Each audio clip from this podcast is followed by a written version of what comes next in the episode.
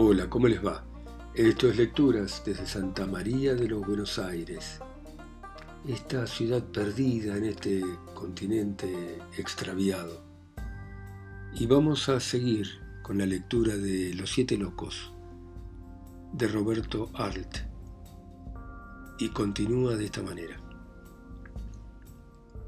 Sin pronunciar una palabra, el ofendido se detuvo. La patota miraba riéndose y silbando, y de pronto el desconocido desenfundó el revólver.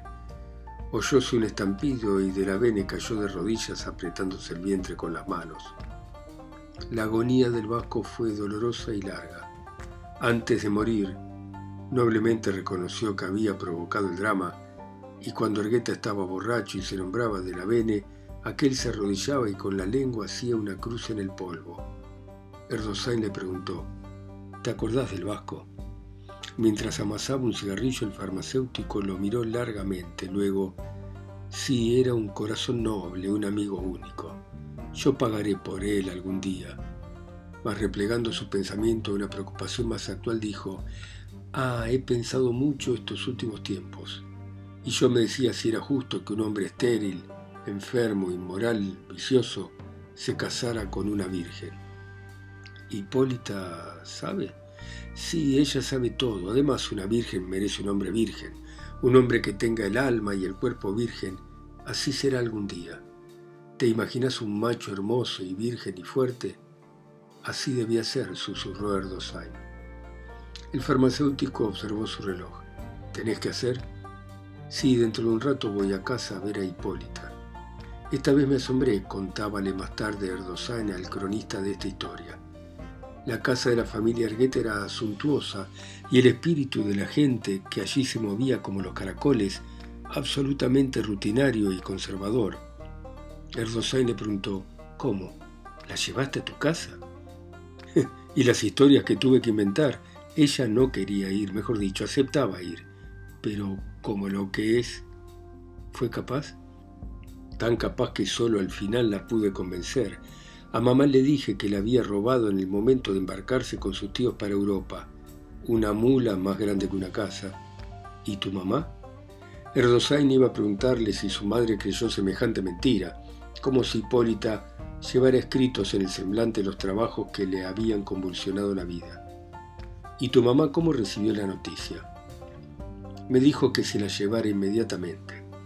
Cuando se la presenté la abrazó y le dijo, ¿te ha respetado, hija? Y ella bajando los ojos le contestó, sí, mamá, lo cual es cierto. Te prevengo que mamá y mi hermana Sara están encantadas con Hipólita. En aquel momento, Erdosain tuvo el presentimiento de que esos desdichados habían preparado un desastre futuro. No se equivocó, y al recordar ahora en el tren eléctrico la certidumbre de que no había fallado, se dijo el tiempo que pasaba por Liniers. Es curioso, las primeras impresiones no lo engañan nunca a uno.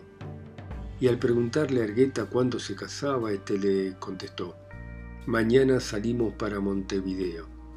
Nos casamos allá por si acaso no nos entendemos. Al pronunciar estas palabras, volvió a guiñar el párpado sonriendo cínicamente y agregó, no soy ningún caído del catre, che. A Erdosain le molestó ese lujo de precauciones. No pudiendo contenerse le dijo, ¿cómo? ¿No te casaste y ya estás pensando en el divorcio? ¿Qué hazaña de comunista es la tuya? En el fondo seguí siendo el jugador tramposo. Pero el farmacéutico se regodeaba con la suficiencia de un usurero a quien no le importan los insultos si se los dirigen en el momento de pagar los intereses. Guarango repuso, hay que ser furbo, che. Erdosain estaba asombrado frente a tanta grosería. Pensó en la deliciosa criatura y se la imaginó soportando ese bruto bajo un cielo oscurecido por grandes nubes de polvo incendiado por un sol amarillo y espantoso. Ella se marchitaría como un helecho trasplantado un pedregal. Ahora Erdosain examinó nuevamente al farmacéutico pero con rabia. El jugador reparó en la malevolencia de su compañero y dijo, es necesario hacer algo contra esta sociedad, che, hay días que sufro de un modo insoportable. Parece que todos los hombres hubieran vuelto bestias. Dan ganas de salir a la calle y predicar el exterminio o poner una ametralladora en cada boca calle. ¿Te das cuenta? Vienen tiempos terribles. El hijo se levantará contra el padre y el padre contra el hijo. Es necesario hacer algo contra esta sociedad maldita. Por eso me caso con una prostituta. Bien dicen las escrituras. Y tú, hijo del hombre, no juzgarás tú a la ciudad derramadora de sangre y le mostrarás todas sus abominaciones. Y estas otras palabras, fíjate en estas otras palabras, y enamoróse de sus rufianes cuya carne es como carne de asno y cuyo flujo es como flujo de caballos. Y señalando los cafillos que jugaban en torno de la mesa, dijo, ahí los tenés, entra al Royal Keller, al Marsoto, al Pigal, al Maipú, en todas partes donde entres los vas a encontrar fuerzas perdidas. Hasta esa canalla se aburre en el fondo. Cuando llegue la revolución se los va a ahorcar o se los va a mandar a la primera fila, carne de cañón. Yo pude ser como ellos y renuncié. Ahora vienen tiempos terribles, por eso dice el libro. Y salvaré a la coja y recogeré a la descarriada y pondréla por alabanza y por renombre en todo el país de confusión porque hoy la ciudad está enamorada de sus rufianes y ellos hundieron a la coja y a la descarriada, pero tendrán que humillarse y besarle los pies a la coja y a la descarriada. Pero vos la querés o no a Hipólita. Claro que la quiero. Por momentos me parece que ha bajado de la luna por una escalera. Donde esté ella, todos se sentirán felices. Y Erdosain creyó por un instante que ella había bajado de la luna para que todos los hombres acudieran a extasiarse en su sencillez tranquila. El farmacéutico continuó. Ahora vienen tiempos de sangre, che, de venganza. Los hombres adentro de sus almas están llorando, pero no quieren escuchar el llanto de su ángel, y las ciudades están como las prostitutas, enamoradas de sus rufianes y de sus bandidos. Esto no puede seguir así. Miró un instante a la calle y después con la atención fijada como en un sonido interior, el jugador dijo con voz patética en el café del aburrimiento, tendrá que venir un hombre, un ángel, yo qué sé. Se arrodillaría en medio de la avenida de Mayo.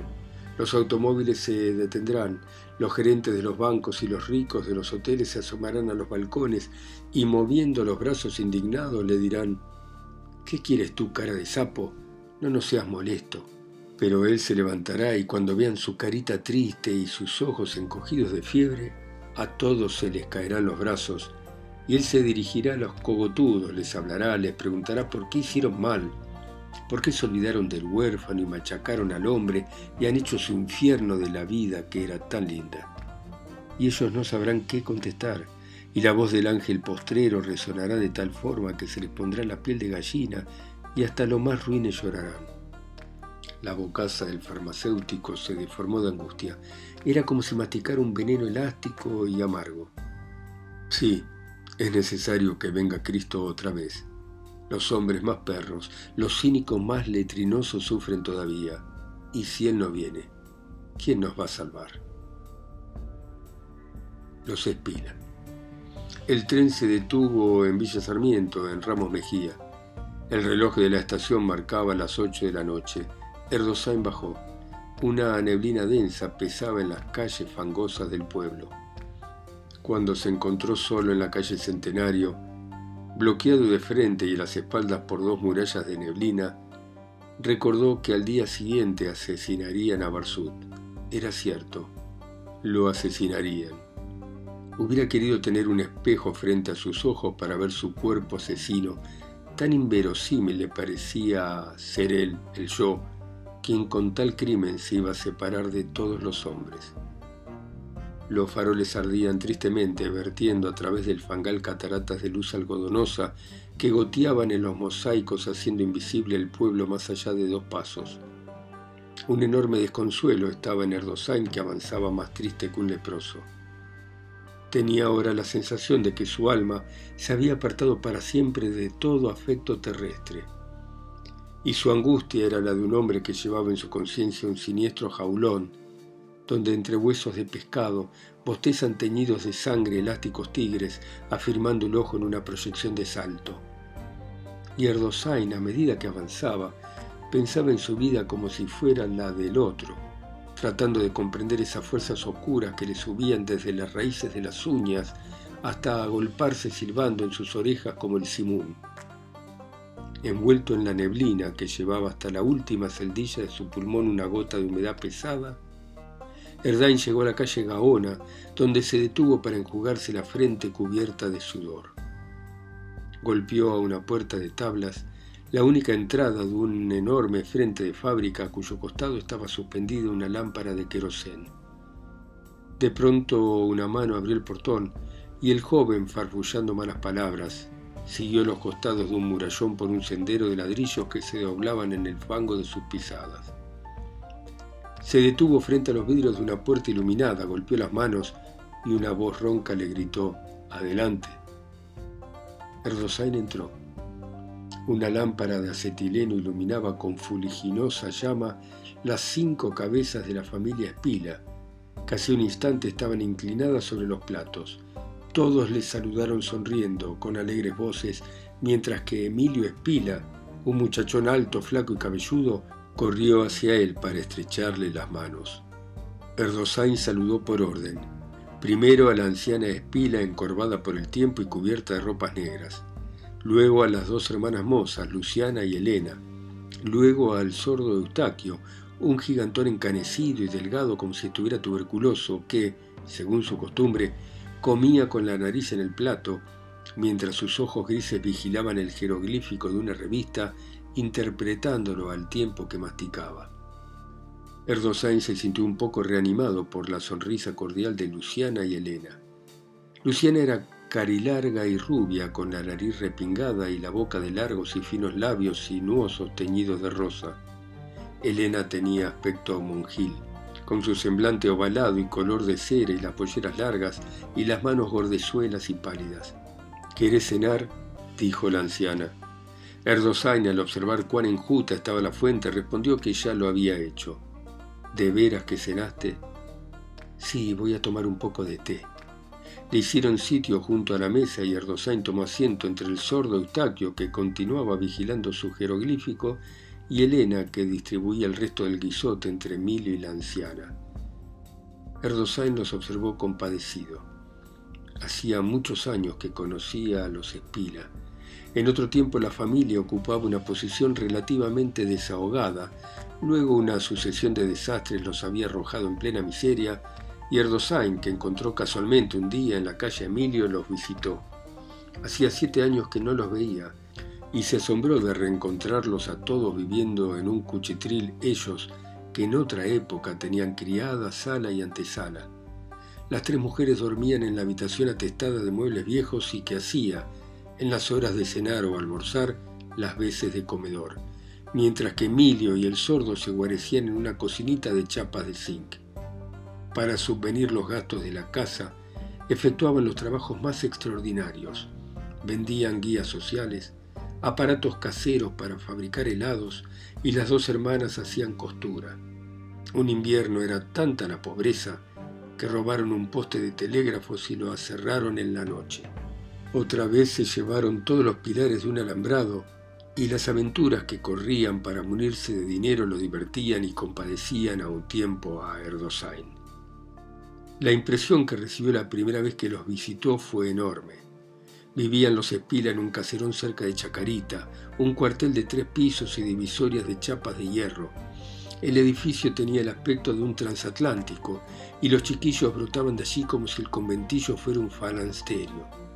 Durante algunos días Cerdosain recorrió las calles pensando en los sufrimientos que debieron sobrellevar los Espila para resignarse a esa catástrofe y más tarde, cuando inventó la rosa de cobre, se dijo que para levantar el espíritu de esa casa era necesario injertarles una esperanza, y con parte del dinero robado en la azucarera compró un acumulador usado, un amperímetro y los diversos elementos para instalar un primitivo taller de galvanoplastia y convenció a los Espila de que debían dedicarse a ese trabajo en horas perdidas, pues de tener éxito todos se enriquecerían. Y él, cuya vida carecía por completo de consuelo y esperanzas, él, que se sentía perdido hacía mucho tiempo, llegó a sugestionarlos con esperanzas tan intensas que los espilas se avinieron a iniciar los experimentos y Elena se dedicó muy en serio a estudiar galvanoplastia, mientras que el sordo preparaba los baños y se ponía práctico en ese trabajo de unir en serio tensión los cables del amperímetro y en manejar la resistencia. Hasta la anciana participó en los experimentos y nadie dudó cuando consiguieron cobrar una chapa de estaño que en breve tiempo se enriquecerían si la rosa de cobre no fracasaba. Erdosain les habló además de confeccionar puntillas de oro, visillos de plata, gasas de cobre y hasta esbozó un proyecto de corbata metálica que los asombró a todos. Su plan era sencillo. Se fabricarían camisas de pechera, puño y cuellos metálicos, tomando género, bañándolos en una solución salina y sometiéndolo a un baño galvanoplástico de cobre o níquel. Katy Chávez, Jarros o San Juan podrían comprar la patente y Erdosain que no creía sino a medias en esas aplicaciones, llegó a pensar un día que se había extralimitado en hacer soñar a esa gente, porque ahora, a pesar de que no pagaban a nadie y se morían casi de hambre, lo menos que soñaban era adquirir un Rolls Royce y un chalet que de no estar en la avenida Alvear no les interesaba como propiedad. Erdosain se inclinó sobre la taza de té y entonces Luciana, que estaba ligeramente sonrosada, correspondió a la sonrisa petulante de Emilio con una señal, pero este, que a causa de estar extraordinariamente desdentado, no podía hablar sino ceciando mucho, dijo, ¿sabes? La rosa es un hecho. Sí, gracias a Dios la hemos conseguido sacar. Pero Luciana saltó impaciente, abrió un cajón de lavatorio y Erdosain sonrió entusiasmado. Entre los dedos de la rubia doncella se erguía la rosa de cobre. En el miserable cuchitril la maravillosa flor metálica exfoliaba sus pétalos bermejos. El temblor de la llama de la lámpara de acetileno hacía jugar una transparencia roja, como si la flor se animara de una vida botánica que ya estaba quemada por los ácidos y que constituía su alma. El sordo levantó la nariz del plato de escarola y con voz tonante exclamó, después de examinar el jeroglífico y la rosa, No hay vuelta, che, Erdosain, sos un genio. Sí, de esta hecha nos hacemos ricos. Dios te oiga, murmuró la anciana, pero mamá, no sea tan escéptica. ¿Te costó mucho trabajo? Elena, con una gravedad sonriente y talante científico, se explicó. Fíjate, Remo, que como a la primera rosa a este le alargaba exceso de amperaje, se quemaba. ¿Y el baño no se precipitó? No, eso sí, lo entibiamos un poquito. Para darle el baño a esta la encolamos. ¿Sabes? Un baño de cola fina, suave. Remo examinó nuevamente la rosa de cobre admirando su perfección. Cada pétalo rojo era casi transparente y bajo la película metálica se distinguía apenas la forma nervada del pétalo natural que había ennegrecido la cola. El peso de la flor era leve y Erdosain agregó, ¡qué liviana!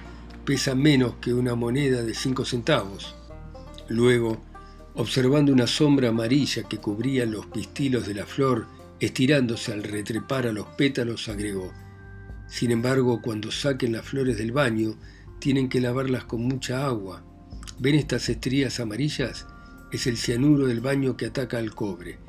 Todas las cabezas formaban círculo en torno a él y le escuchaban con religioso silencio.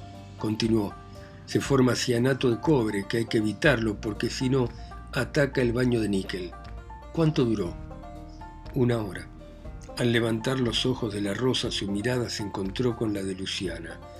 Los ojos de la doncella parecían aterciopelados, de una calidez misteriosa, y sus labios sonreían dejando entrever los dientes brillantes. Erdosain la miró extrañado.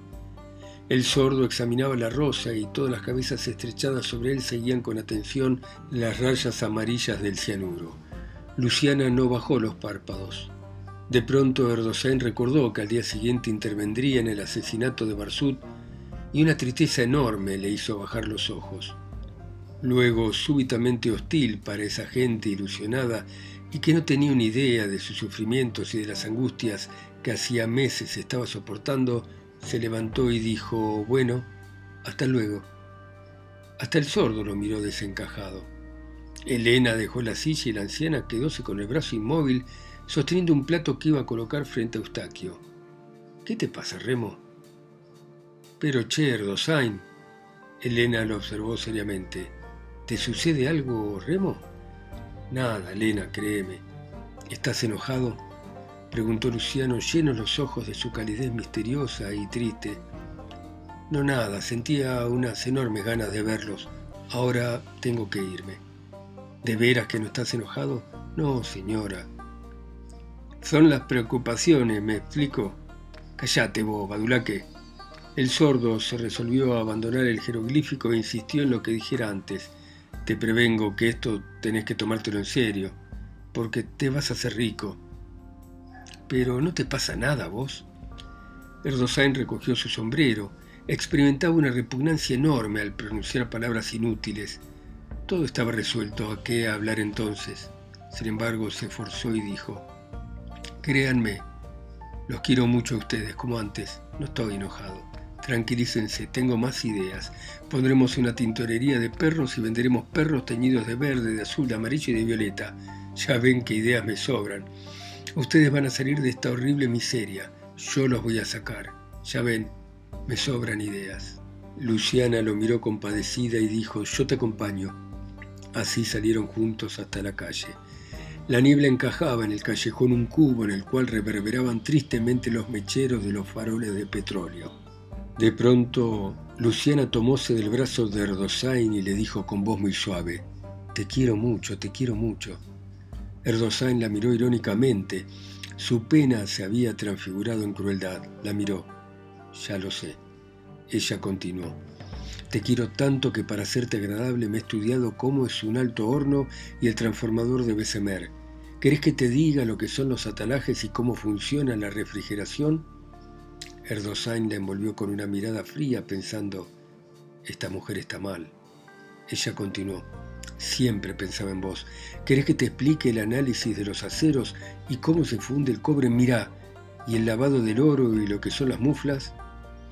Erdosain, apretando obstinadamente los labios, caminaba por el callejón pensando que la existencia de los hombres era un absurdo, y otra vez el rencor injustificado brotaba de él hacia la dulce muchacha que, apretada contra su brazo, decía, ¿Te acordás de aquella vez que hablaste de que tu ideal era ser jefe de un alto horno? Me has vuelto loca. ¿Por qué no hablas? Entonces me puse a estudiar metalurgia. ¿Querés que te explique la diferencia que existe entre una distribución irregular de carbono y otra molecular perfecta? ¿Por qué no hablas, querido? Sintióse el fragor sordo del tren que pasó a lo lejos. La lechosidad de la neblina se convertía en oscuridad a poca distancia de los faroles y Erdosain hubiera querido explicarle, hablar de sus desdichas, pero Aquella malignidad sorda y enconada lo mantenía rígido junto a la muchacha que insistió. ¿Pero qué tenés? ¿Estás enojado con nosotros? Sin embargo, a vos te deberemos nuestra fortuna. Erdosain la miró de pies a cabeza, apretó el brazo de la muchacha y dijo sordamente, No me interesás. Luego le volvió la espalda y antes de que ella atinara a volverse hacia él, a paso rápido, se perdió entre la neblina. Comprendía que gratuitamente había ultrajado a la muchacha, y esta convicción le proporcionó una alegría tan cruel que murmuró entre dientes, Ojalá revienten todos y me dejen tranquilo. Bueno, muy bien. Dejamos a nuestros siete locos de Roberto Arlt. Gracias por escuchar ustedes en sus países, ciudades, continentes o islas a mi voz que está acá sola y lejos en Santa María de los Buenos Aires. Chao, hasta mañana.